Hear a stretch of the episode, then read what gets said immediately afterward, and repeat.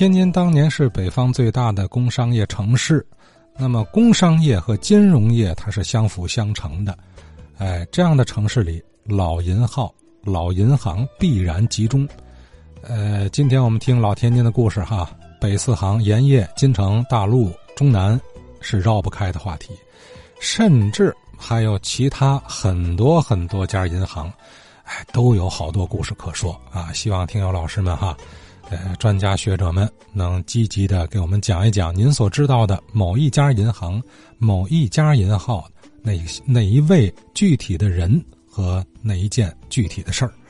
呃，哪怕是像徐老刚回忆，家中曾经有一只金城银行的老式存钱罐你看说起来也很有学问啊，也很有文化的。说起金城银行啊，呃，张少祖张老师、张显明张老师，呃，这两位张老啊，嘿，今天不约而同都要说说这家银行。呃，我听了之后发觉，这二位张老介绍的内容的确还是相互补充的。就没有太多雷同的情节，呃，尽管他们的故事中都有关键人物，那当然是一样的了。谁呢？就是周作民。上周节目当中也有老先生提到了这位民国时期的银行家啊，周作民。我们先来听张显明明老说，金城银行的创办人呢叫周作民，这个周作民呢是日本留学，他跟吴鼎昌啊都是日本留学学这个银行这方面的。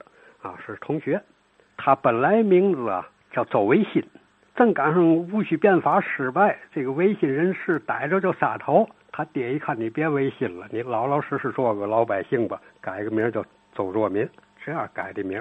他这个人呢，特别聪明有才。他从日本回来以后呢，就在北京的交通银行里头工作，当过这个交通银行的稽查科了、国库科了。他一个人管两个科，一共这个交通银行五个科，他一个人管俩。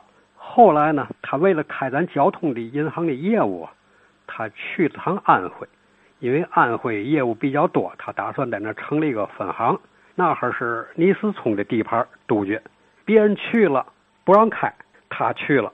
去了以后呢，他知道倪思聪爱打牌，嗯，因为倪思聪在天津南市打牌一次就输多少万，所以他去了。跟倪思聪一块玩牌，他要了一笔活动经费，头一天在那就输了五千，然后开个支票啊，明天接着玩，诚心的输，能赢他也不赢，就让倪思聪赢。闲话之间呢，提提啊这个银行的事儿。如果你安徽要有个交通银行，你可以增加收入。我的银行里边给你资金怎么周转呢？啊，开展你的工业商业，让你税收增加很多，提了好多好处。啊，接着还是玩牌，这事儿搁一边不提了。过了十几天呢，他带了两万块钱输没了，回来临走到倪思聪那辞行去，顺便提了一句：“上次我提的银行的事儿，您看能办吗？”倪思聪连本儿也没打，来开了啊，欢迎。结果他走了以后啊，倪思聪有个幕僚就是王志龙，在天津，倪思聪打牌输给王志龙了，结果他让王志龙去他那儿。当了这个后路的总办了，财务交给那个王志龙管。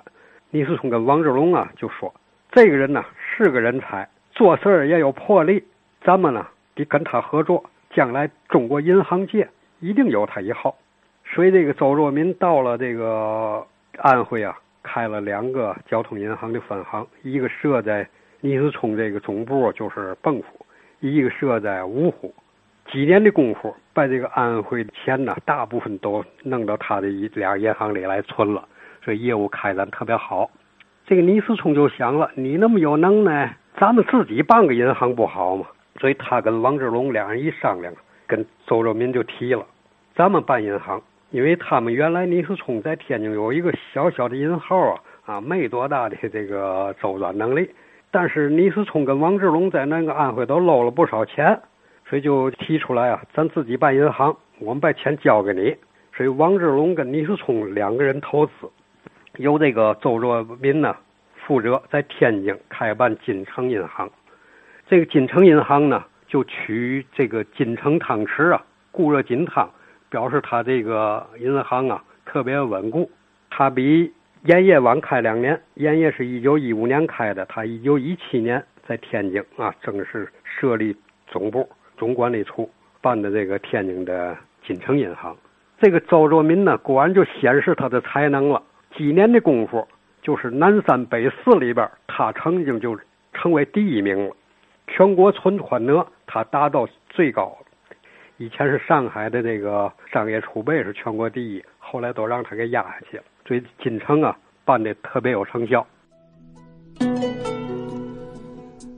呃，南三行北四行啊，金城一度是雄居榜首的位置啊。这个这个明老的风格，他就是能把这个稍显晦涩的历史啊，加入一些细节啊，绘声绘色的给我们以说故事的方式娓娓道来。啊，信手拈来的段段故事中，会有很多令人印象深刻的场景、情节，哎，人物之间的对话等等，这个画面感就强。